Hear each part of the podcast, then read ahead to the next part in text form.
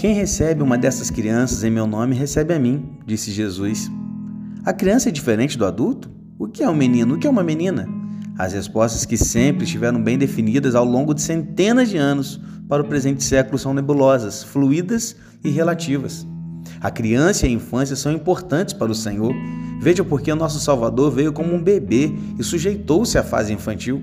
Precisamos urgentemente renovar nossas mentes e entender o que a Bíblia diz sobre as crianças.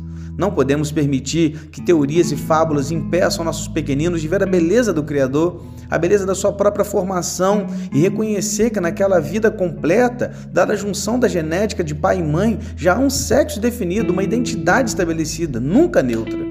Edificar nossa família no Senhor significa considerar a criança como um alvo intencional de nossas ações.